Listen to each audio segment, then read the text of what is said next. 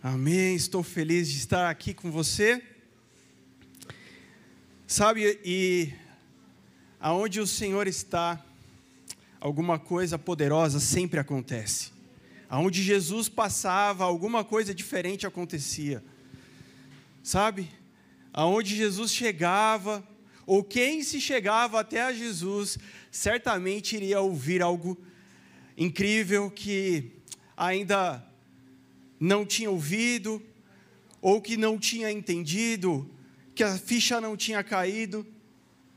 E eu sei que aqui há um ambiente do amor de Deus. Aqui há um ambiente da misericórdia do Senhor, da graça do Senhor. Aleluia. Sabe? Eu sei que o Senhor está encontrando corações aqui. Eu sei que o Senhor está reencontrando corações aqui.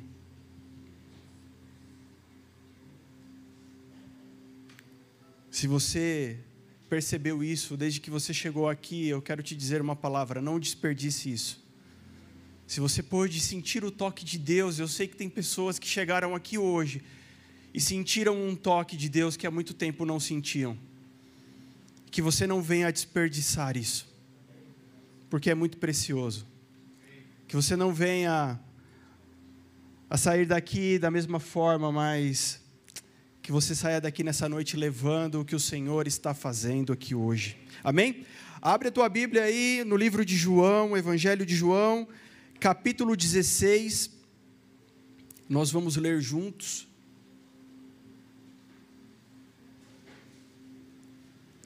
Certamente existem correntes sendo quebradas nessa hora.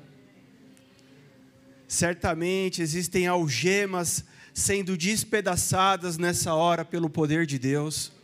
E pelo poder da palavra dele, isso certamente vai acontecer. Vamos lá, João 16.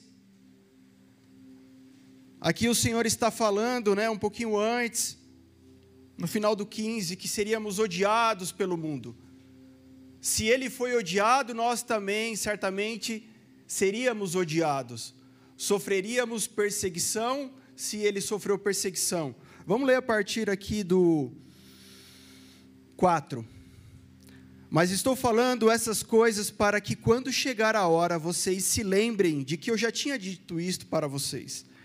Eu não lhes falei desde o princípio porque eu estava com vocês, mas agora vou para junto daquele que me enviou e nenhum de vocês me pergunta: para onde o Senhor vai? Pelo contrário, porque eu lhes disse essas coisas, a, a tristeza encheu o coração de vocês.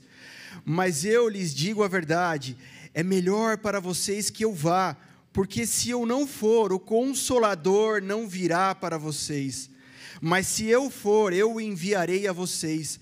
Quando ele vier, convencerá o mundo do pecado, da justiça e do juízo do pecado, porque eles não creram em mim, da justiça, porque vou para o Pai e vocês não me verão mais, e do juízo, porque o príncipe deste mundo já está julgado.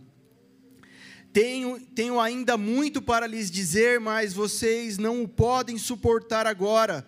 Porém, quando vier o Espírito da Verdade, ele os guiará em toda a verdade ele não falará por si mesmo, mas dirá tudo o que ouvir e anunciará a vocês as coisas que estão para acontecer. Ele me glorificará, porque vai receber do que é meu e anunciará isso a vocês. Tudo o que o Pai tem é meu. Por isso eu disse que o Espírito vai receber do que é meu e anunciar isso a vocês. Amém, gente? Sabe, a gente pode viver sobre duas perspectivas.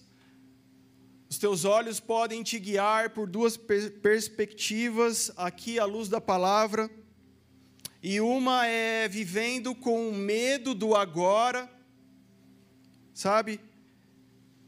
E triste pelo amanhã. Então você pode viver com medo hoje e ansioso e preocupado e triste, perturbado pelo que há de acontecer. Ou você pode viver entendendo e compreendendo hoje e feliz pelo que virá. Sabe quando Jesus fala aqui para os discípulos que ele iria para junto do Pai, uma tristeza invade o coração deles, porque Jesus já não estaria mais com eles.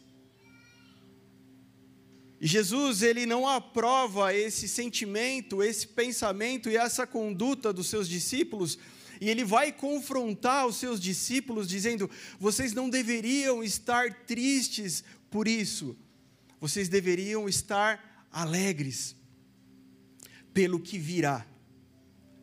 Porque quando nós nos apegamos com o que está acontecendo hoje e não tomamos conhecimento e entendimento do que Deus está fazendo hoje, por mais maluco que pareça, deixa eu te dizer, o que Deus está fazendo hoje, mesmo que você não consiga entender naturalmente, peça ao Senhor que Ele te dê sabedoria e entendimento espiritual, porque isso produzirá alegria. Amém? E ao, ao contrário de você andar ansioso, andar é, depressivo, andar cabisbaixo, andar mal, você certamente terá uma nova perspectiva do que virá. Então a pergunta certa é: para onde Jesus está indo? Nesse contexto, nesse momento, Jesus está dizendo assim: Olha, eu vou para o Pai. Lá em João 14, ele tinha dito: há muitas moradas na casa de meu pai. Eu vou preparar lugar para vocês lá. Mas esse era um assunto ainda não totalmente sabido por eles, não totalmente conhecido por aqueles homens. E a grande preocupação deveria ser acerca daquilo que Jesus estava fazendo, dizendo para onde ele estava indo. Jesus, Conta mais um pouquinho para a gente sobre onde o Senhor vai, já que o Senhor está indo. Jesus conta mais um pouco para a gente como é lá onde o Senhor vai. Fala um pouco mais para a gente acerca do céu. Revela um pouco mais acerca do céu para a nossa vida, já que o Senhor está indo. Talvez o Senhor veio e te disse algo e você ao invés de se alegrar, ficou bem preocupado e ficou bem apreensivo, porque você tenta entender isso com os seus cálculos, a sua engenharia humana, de como você pode fazer, de como você pode resolver. Mas quando Jesus está dizendo sobre algo, ele garante. E eu estou aqui hoje para dizer que se o Senhor disse algo para você, é Ele quem garante essa palavra. Amém, igreja? Amém? Deixa, deixa eu te alegrar nessa informação. Deixa eu te alegrar que quando Jesus fala, Ele garante a Sua palavra. Ele não é como nós que volta atrás. Ele é, não é como nós que talvez fala, aí não deu certo. Quando Jesus fala algo acerca de nós, Ele garante. E talvez o Senhor trouxe algo para você e você, ao invés de se alegrar e discernir o que o Senhor está fazendo hoje, o que o Senhor está fazendo nesse tempo, igreja, você está preocupado em como você vai resolver isso. Você está ansioso, você está mal, você está chateado porque você não entende como concluir essa obra que é o Senhor que fará. Sabe, o meu sentimento hoje, enquanto a gente adorava o Senhor, era algo que logo na sequência o Paulo expressou aqui com as palavras dele. Se nós, queridos, eu sou papai do Rafael de oito anos e da Isabela de um ano e meio, fez um ano e meio essa semana. E ela estava ali atrás falando: pai, pai, pai. Se nós conseguimos amar esses bichinhos de uma forma que não tem explicação, se nós queremos dar o melhor para eles, se nós queremos fazer tudo o que podemos e até aquilo que não podemos por eles, você imagina o amor de Deus, Pai, sobre eu e você que somos os filhos amados dele. Você entendeu? E era sobre isso que o Senhor estava ministrando meu coração ali. Porque há pessoas que não se sentem no lugar certo, mas o Senhor está dizendo: a questão não é você, sou eu, sou eu que tenho esse amor para dar. Você precisa receber.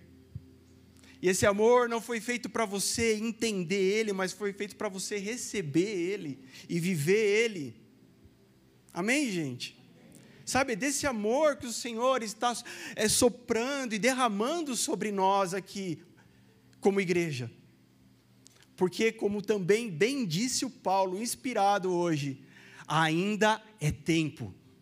Ainda é tempo. Fala para quem está do teu lado aí. Ainda dá tempo. Ainda dá tempo.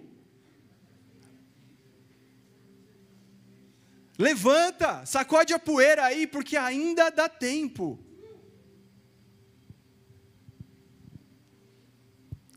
Sabe esse amor quando nasceu o meu filho Rafael, eu comecei naquele momento a entender o que o meu pai tinha vivido comigo. Porque alguém vai talvez achar que o pai fez pouco, que o pai não fez tanto assim, que o pai não foi tão bom, até a hora que ele se torna pai. E só o básico do básico do básico você vai ver que o seu pai, no mínimo, abriu mão do sono, abriu mão das coisas dele, abriu mão de viver para ele, para viver por você. E foi assim, quando nasceu meu filho, eu falei: caramba, alguém um dia fez isso por mim, alguém um dia zelou pela minha vida, pela minha saúde, cuidou de mim, e agora é a minha vez de fazer. Imagina o Deus de amor que você diz acreditar e amar, Ele te ama de uma forma que você não consegue entender. E a pergunta é: Jesus, para onde o Senhor está indo? Porque eu quero ir junto. Você fala assim, Jesus, vem comigo, mas será que a, será, gente, será de verdade? Eu queria que você pensasse hoje, será de verdade que faz sentido dizermos, Jesus, me segue, vem comigo aí que eu estou indo, vem aqui ver se a minha vida dá certo? Ou será que faz mais sentido dizer, Senhor, aonde o Senhor vai porque eu quero ir com você? Quantos desejam ser discípulos de Jesus aqui e não só multidão? Porque a multidão, ela queria o milagre, ela queria o pão, ela queria o peixe, ela queria o milagre. Mas a multidão queria seguir a Jesus. Quantos desejam seguir a Jesus? Para seguir a Jesus, ele não pode te seguir, é você que tem que seguir ele. Não dá para você convidar Jesus para seguir você. É você que tem que passar a andar com ele. E por onde ele for, e por onde ele deseja, então Deus está certamente soprando algo sobre esta estação na tua vida, e ao invés de você dizer, então Jesus, me fala um pouco mais sobre as coisas que estão aí no céu, como vai ser aqui na terra. Talvez ao invés de você dizer, dizer Jesus, então me conta mais um pouco as coisas do alto, seu coração encheu de tristeza, mas hoje o Senhor te trouxe aqui para dizer: ei, acorda, ainda dá tempo de arrumar a rota. Dá tempo de colocar no GPS a rota correta, recalcular para chegar aonde precisa chegar.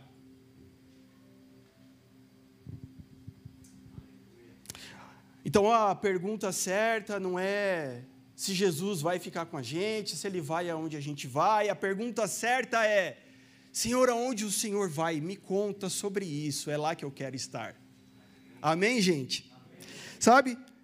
Então, Jesus vai dizer assim: vocês ficaram tristes, mas é importante, é necessário que eu vá, porque se eu não for, não virá o consolador, mas se eu for, o consolador virá, virá até vocês e fará a diferença. Nessa, nessa, nesse momento aqui, a palavra para o consolador é paracletos no grego que não só significa aquele que consola, que encoraja, mas significa aquele que foi destacado para ajudar alguém, um advogado. Sabe? É, é desse consolador que Jesus está falando. Não só alguém que vai falar, não, tô, tudo bem, aconteceu isso, mas eu vou te consolar aqui, você vai se sentir um pouco melhor. Não, o que o Espírito Santo tem para fazer na sua vida não é deixar você um pouco melhor. É alguém que veio para lutar a sua luta. Alguém que veio para te encorajar. alguém que veio para te defender, aquele que veio para te colocar na rota e no caminho certo. Amém? É, é esse Paracletos, é esse consolador que a palavra está dizendo aqui nessa noite. É dele. E, e é esse consolador, é, é, é esse Espírito Santo que vai fazer a obra que ainda não tinha sido feita. Porque Jesus vai dizer: é Ele quem vai convencer o homem do pecado, da justiça e do juízo. Diga: pecado, pecado. Justiça, justiça e juízo. Jesus fala: vai vai convencer o homem do pecado, porque eles não creram em mim. Vai convencer o homem da justiça, porque eu fui para o Pai, eles não vão me ver mais. Vai convencer o homem do juízo, porque o príncipe desse mundo já está julgado. Amém? Coloca aí para mim 1 João 1, 7. Sabe, esse Jesus que convence, esse Espírito Santo que convence o mundo do pecado. João 1,7 vai dizer assim: Se porém andarmos na luz, como Ele está na luz, temos comunhão uns com os outros, e o sangue de Jesus, seu Filho, nos purifica de todo pecado. Então nós fomos perdoados pelo sangue de Jesus lá naquela cruz. Foi esse sangue. Segundo Coríntios não, Romanos 5, 9.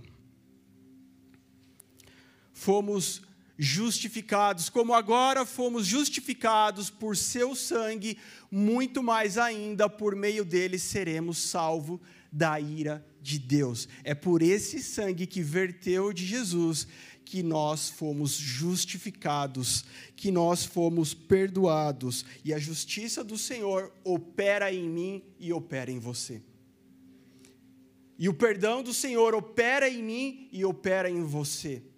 Portanto, se você está ainda não entendendo, se você está ainda ouvindo que você é um pecador miserável e que você não é justo o suficiente, é uma voz que você precisa repreender e dar crédito à voz do Espírito Santo de Deus que está dizendo: o sangue de Jesus já te perdoou, já pagou e já te justificou.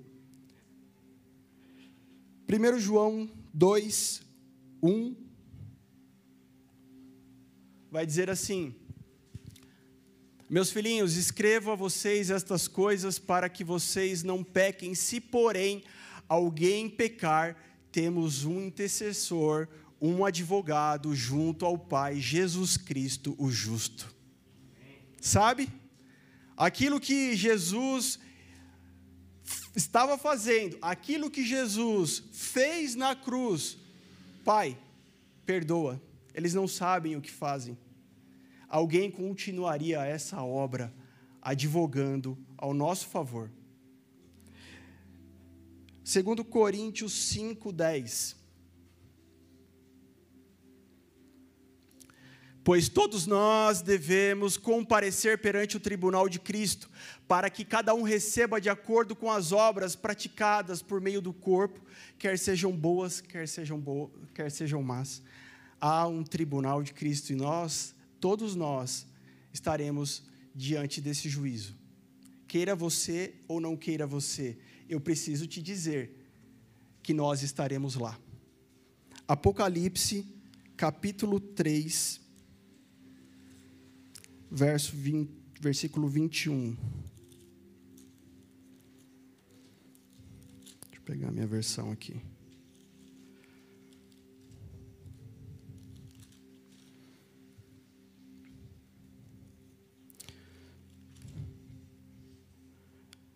Na carta à Laodiceia, o Senhor vai dizer assim ao vencedor: Darei o direito de sentar-se comigo no meu trono, assim como também eu venci e me sentei com o meu Pai no seu trono. Quem tem ouvidos, ouça o que o Espírito diz à igreja. É lá nesse lugar que nós nos encontraremos. Na verdade, para cada uma dessas cartas, o Senhor vai dizer algo a respeito do nosso juízo. Você quer ver só? No 3,12 vai dizer assim: a carta a Filadélfia: Ao vencedor farei com que seja uma coluna no santuário do meu Deus, e dali jamais sairá.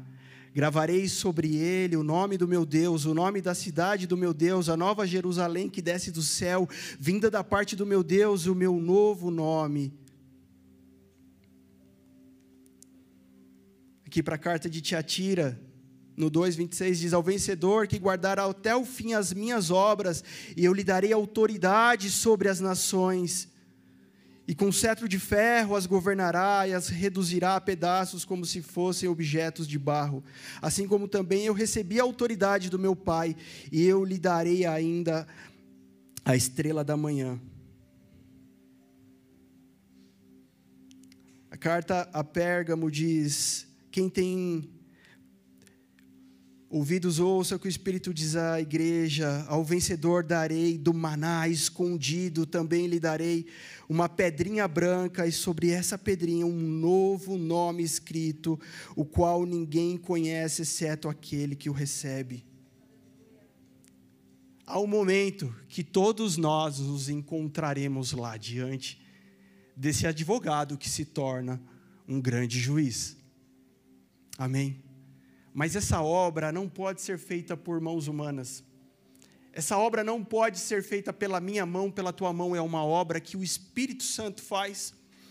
Sabe, alguém estava errante, alguém estava andando errado, alguém estava vacilando, alguém estava perdido, e o Espírito de Deus é o único capaz de encontrar esse coração e convencer esse coração que é necessário uma mudança e agora uma transformação, e só esse Espírito Santo pode fazer isso. E esse Espírito Santo é aquele que está aqui nessa noite é aquele ao qual nós dizemos: venha sobre nós, Senhor, faz fluir as tuas águas neste lugar, faz fluir o teu rio. E Ele está aqui. E enquanto eu estou falando, eu tenho certeza que Ele está ministrando ao teu coração coisas que são muito pessoais, coisas que são tuas e dele. Então, talvez você chegue num ponto que você fala assim: eu cheguei num, num lugar onde é muito difícil eu voltar, eu cheguei num lugar onde é, é muito difícil eu mudar de ideia, mas eu preciso hoje dizer: deixe que o Espírito Santo faça o que é difícil, e deixe que ele faça aquilo que é impossível. Mas a mim, a você, cabe a posição de decisão, de dizer: Senhor, faz algo inacreditável aqui. Hoje é uma noite de salvação, eu tenho certeza. Hoje é um ambiente de salvação aqui. Há um ambiente de reencontro aqui. De fazer aquilo que só Ele pode fazer. Você quer ver uma coisa? Eu estava lembrando de algo que aconteceu na minha família. Eu era, eu era jovem, adolescente, meus pais passaram por uma crise financeira. Meu pai ficou com problemas financeiros graves e começou a atrasar o aluguel e o condomínio do apartamento que a gente morava, lembra? E foi um mês, dois, três. Gente, quantos meses foram? Não lembro agora. Se foram. Quantos meses foram? Passou um tempão. Imagina a grana que estava dando ali. E aquilo foi virou uma ação judicial, né? A, a, imobiliária ajuizou aqueles valores que estavam em aberto e chegou num dia que a imobiliária disse para o meu pai assim: ah, você tem até é, tal dia para quitar os seus débitos ou existirá uma ordem de despejo contra vocês. E humanamente a gente olhava, eu lembro dos meus pais falando, né, e fazendo as contas e dizendo assim: não tem só um milagre, não tem o que fazer, não tem da onde tirar todo esse dinheiro. A gente vai ser despejado. Mas uma coisa eu aprendi com os meus pais: Quando chega essa hora, é a hora que Deus se levanta. Quando chega nessa hora, você tem que sentar para que ele se levante. E eu lembro que eles se assentaram para falar com Deus, que só ele podia resolver o que eles já não podiam resolver. E quando foi chegando a data final, apareceu um, um trabalho para o meu pai, como há muito tempo não aparecia. Eu estou falando, depois vocês podem perguntar diretamente para ele os detalhes.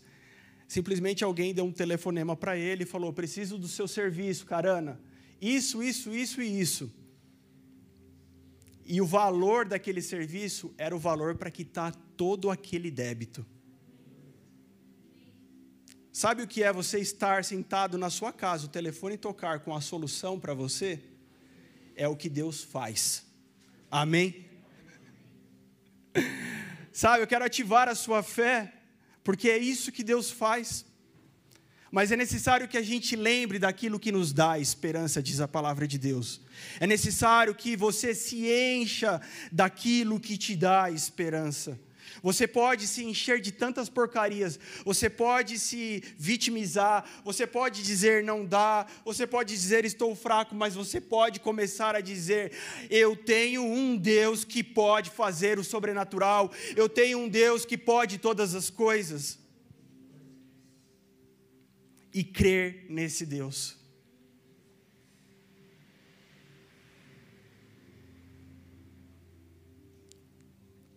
Quantos testemunhos você tem para contar?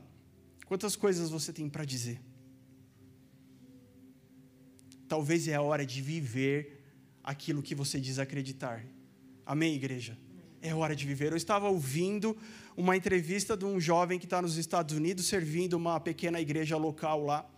E, e a pessoa perguntou para ele assim: fala para a gente como que é a igreja americana, porque a gente conhece só as mega igrejas, né? as grandes igrejas.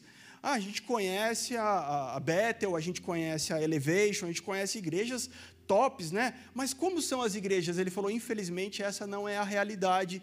É, essa é uma pequena parte da igreja, porque há uma grande parte da igreja americana de jovens que não tiveram uma experiência pessoal com Jesus ainda. Ouviram falar do que os grandes homens de Deus fizeram no passado o que os homens fizeram pelo Evangelho, mas só ouviram falar e não tiveram as suas experiências com Deus. Então, eles têm um discurso muito bom para que, é, é, é, que o cristianismo dê respaldo para a política que eles acreditam.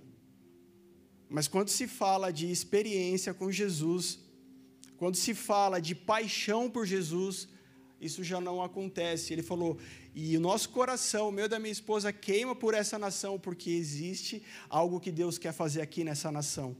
Sabe, e esse perigo existe entre nós também, de que venhamos a conhecer um Jesus político, de que venhamos a conhecer um Jesus bonzinho, mas não venhamos a conhecer um Jesus pelo qual nos apaixonamos, não venhamos a conhecer um Jesus pelo qual queremos viver, e muito menos pelo que queremos morrer.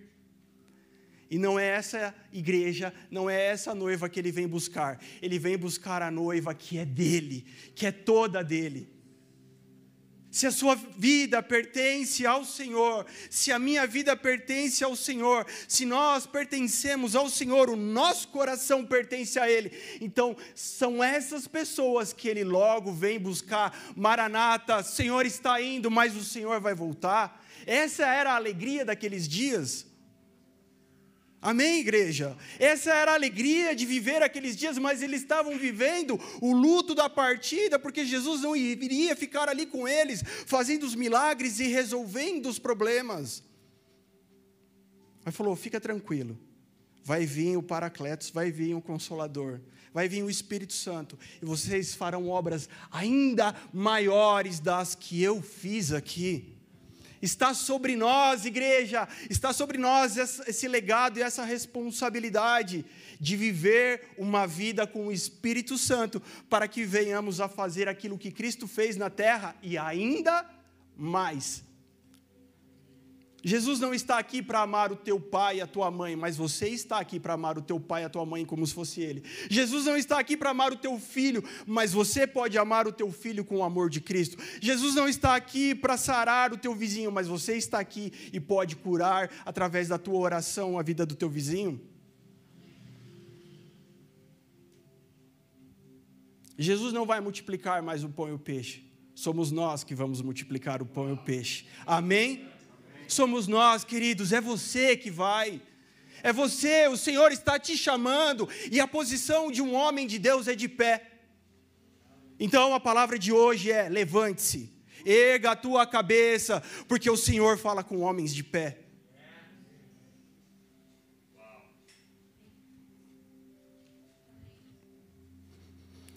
E aí, no versículo 12, Jesus vai dizer assim: Eu tenho muito a dizer a vocês ainda mas vocês não suportariam. O que eu tenho a dizer ainda para vocês, vocês precisam de um plus, vocês precisam de uma ajuda. Só quando o Espírito Santo estiver sobre vocês é que vocês entenderão o que eu tenho muito a dizer ainda. Sabe, Jesus tem muito para revelar a nossa vida. Jesus tem muito para fazer na tua vida, meu amigo. Olha, Jesus tem muito para fazer na tua vida, minha irmã, mas você só vai receber isso da parte de Jesus quando o Espírito Santo te preparar para isso. Você fala, pastor, mas é, tá meio vago. Então, como que vai ser isso? Sabe como vai ser isso? Mateus capítulo 6, versículo 6. Você entra no teu quarto, fecha a tua porta e tem o teu secreto com o Senhor. E lá você vai ser encontrado por Ele, o Espírito Santo. Você pode conversar com Ele lá no teu quarto. Mas logo após você conversar no teu quarto, você precisará abrir a porta do teu quarto e sair do teu quarto, porque se Jesus falou com você, se o Espírito Santo de Deus falou com você, agora não é mais sobre você, é sobre mais alguém e você precisa sair de dentro do teu quarto. Há pessoas aqui hoje que chegaram até esse lugar de entrar para o quarto, mas o Senhor está te dizendo hoje: eu quero que você saia desse quarto, porque eu tenho falado muito com você. E é hora de você ser a minha boca aqui nessa terra. É hora de você parar de se lamentar, é hora de você parar de julgar, é hora de você parar de conjecturar, é hora de você ser. Amém? Sabe? A questão não é o que você pode fazer, a questão é onde você está inserido. Se você pegar um cachorrinho e jogar na, ele, esse cachorrinho na piscina, ele morre afogado? Não, né? Ele nada. Ele vai nadar cachorrinho, né? Isso torna desse cachorrinho um peixe? Também não. Ele pode até nadar, mas ele não é peixe nós éramos pecadores miseráveis.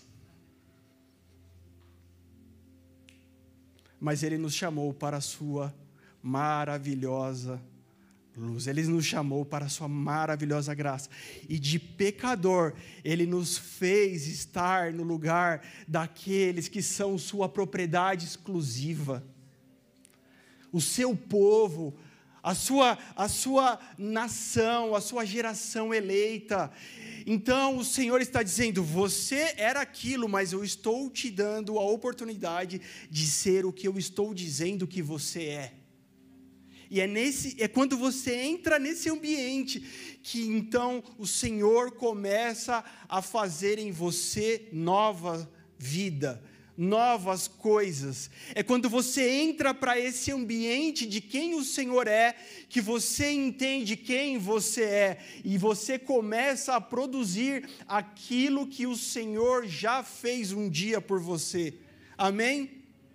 Portanto, não é não é necessário você tentar ser alguém melhor, não é necessário você tentar fazer coisas melhores, é necessário você ir para o lugar da presença, é necessário você ir para o lugar do Espírito de Deus, porque é ali que Ele mata você, é ali que Ele faz você viver de novo.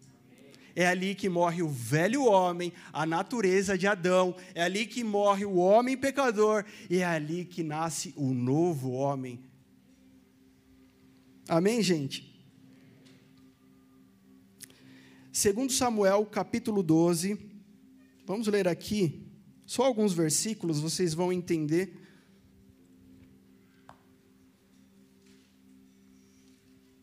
Aleluia.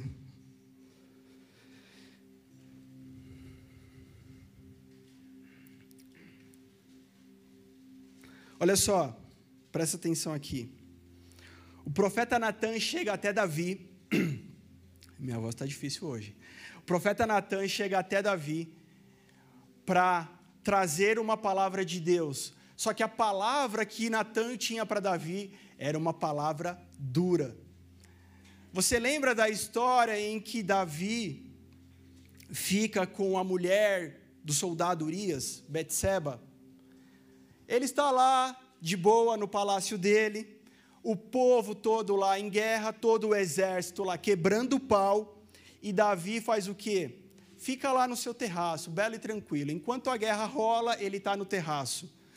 E aí ele está lá no terraço, de boa, e ele vê uma mulher bem bonita, tomando banho. E Davi que tinha tantas coisas, Davi que tinha, Deus tinha dado um reinado, tinha dado mulheres, Davi é, é, filhos, Deus tinha dado riqueza, sabedoria, tudo para que Davi fosse um rei como nenhum outro.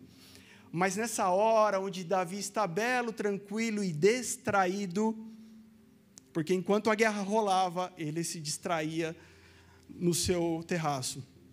Nessa hora, ele fala: Deus não me deu, mas eu quero.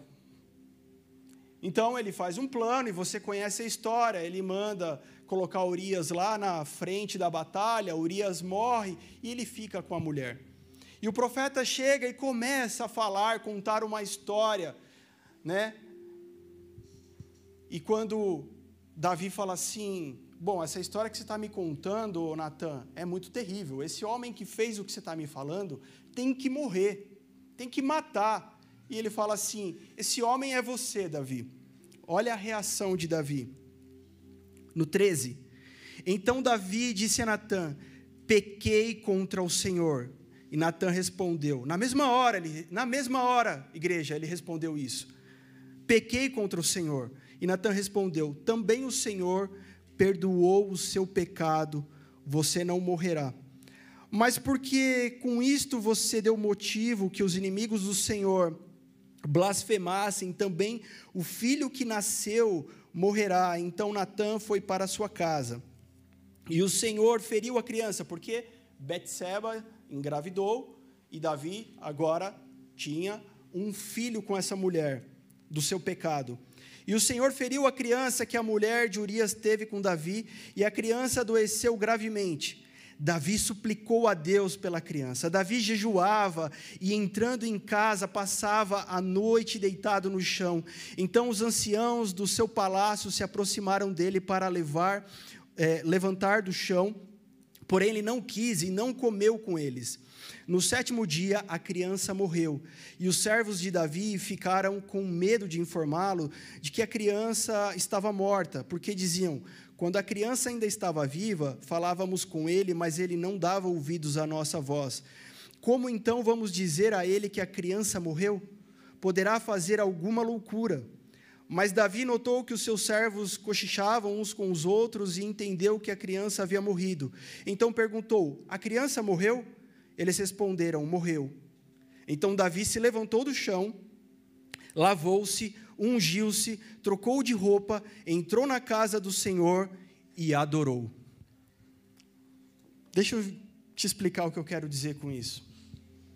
Naqueles dias, o manifestar da voz de Deus, o manifestar do Espírito de Deus, era através de homens como Natã, profetas, que traziam a voz dos céus para a terra. Hoje, você não precisa de um profeta como Natan para trazer a voz de Deus para você, porque o Espírito Santo já está fazendo isso. Mas quando o Espírito Santo cumpre esse papel, existe algo que cabe a nós. Existe uma reação para toda ação, existe uma reação. Quando a voz de Deus vem até Davi e diz, e coloca um espelho na frente de Davi, e diz a ele acerca do seu pecado e do seu erro, Davi não tenta remendar, Davi não tenta consertar, Davi não tenta dar uma desculpa, Davi sabia o Deus que ele servia, o Deus que ele tinha intimidade, era um Deus que sabia todas as coisas. Era um Deus que via todas as coisas, era um Deus que estava em todos os lugares. Então, você vai dizer assim: ah, Davi era um homem segundo o coração de Deus. Por quê? Porque ele não pecava? Porque ele não errava? Eu entendo aqui porque ele tinha uma capacidade de voltar ao Senhor e de se arrepender em questão de segundos. Quando a voz do Espírito de Deus vem sobre você, Quanto tempo a voz do Espírito tem levado ou necessita para que você corresponda ao que o Senhor está dizendo? Essa é a pergunta dessa noite. Será que nós conseguimos ouvir a boca de Deus, o Espírito de Deus, e corresponder em questão de segundos? Ou será que o Senhor precisa de dias, semanas, meses e anos para nos convencer? Mas sabe o que minha mãe me falava quando eu era criança, quando eu bagunçava e aprontava? E quando ela dizia algo para mim, e eu deveria obedecer a ela, ela dizia assim para mim: obediência tardia não é obediência. Obediência é obediência, é na hora. A palavra vai dizer, e você sabe, que mais vale obedecer do que? Vamos ver se todo mundo sabe. Mais vale obedecer do que? sacrificar. Você sabendo disso, eu sabendo disso. A pergunta é: existe obediência no nosso coração perante a voz do Senhor? Quando o Senhor vem e diz: Não, eu não quero esse negócio, quanto tempo ele precisa para nos convencer de que ele não quer aquilo para nós? Quando o Senhor diz assim: Eu quero isso da tua vida, quanto tempo ele precisa para convencer a gente que ele quer aquilo de nós? Então, existe um Espírito Santo disponível, existe a graça do Senhor, o seu amor, existe o seu perdão revelado, existe uma justiça revelada, existe um juízo revelado. Mas existe algo que eu e você precisamos fazer hoje: nos posicionar perante o nosso Deus. Esse Deus que nós dizemos, Senhor, eu te amo, Senhor, eu te quero mais que tudo que nós cantamos, mais que o ouro, mais que a prata. Só tu és santo. Esse Deus nós precisamos nos posicionar perante Ele, para dizer: fala porque o teu servo ouve. Senhor, diga porque eu quero te ouvir. Sabe, de entrar nesse lugar da intimidade, Pessoas estão acostumadas que alguém precisa trazer um recado de Deus. Sabe, eu acredito que Deus usa pessoas para falar diretamente com a gente. Olha, o Senhor está dizendo sobre isso, isso, isso, isso. Uma vez meu pai ia fazer uma viagem para o Rio de Janeiro e pastor Júnior, né, naquela época não era pastor ainda, porque ele tinha uns seis anos, estudava na escola Batista ali, a primeira Batista tinha uma escola, e a minha mãe foi na reunião de pais e mestres daquela escola, e no final da reunião veio uma irmã que não, uma, uma mulher que estava lá falando naquela reunião, e falou para ela assim: seu marido vai fazer uma viagem, mas fala para ele não ir, porque se ele for, tem um acidente, para ele vai ser morte. E meu pai tinha um compromisso com o grupo de louvor lá da igreja, e ele tinha que ir porque ele era o tecladista, igual eu. Olha lá. Ele me copiava. era loiro. E aí, minha mãe falou assim: Ó, você não vai, porque se você for, vai ter um acidente. Ele falou: mulher, você está de brincadeira comigo. É lógico que não é nada disso, eles estão me esperando, é a obra de Deus. Nada mais certo que fazer a obra de Deus, amém, gente? Mas a minha, a, a minha mãe, a mulher do meu pai, muito, muito sábia, falou: Tá bom, meu amor, você não vai. e ele não foi. E o carro daqueles irmãos sofreu um acidente indo para o Rio de Janeiro. Infelizmente, foi real. Sofreram um acidente, ficaram bem machucados, mas todos vivos. E meu pai estava lá em casa com a minha mãe assistindo Netflix da época. Eu acredito que Deus faz isso, sabe? Mas eu acredito que Deus não depende só disso. Que Deus ele deseja ter o tete a tete com você. Deus deseja ter a intimidade comigo e com você. Então ele não depende só disso. Deus pode fazer de várias formas. Pode fazer de formas mirabolantes, de formas incríveis. Pode. Pode. Mas talvez você está orando e falando, Deus, fala comigo sobre aquele negócio, fala comigo sobre aquele negócio, fala comigo sobre aquele negócio, fala comigo, e Deus está falando assim, calma, você está querendo que eu fale para você o que você está querendo fazer.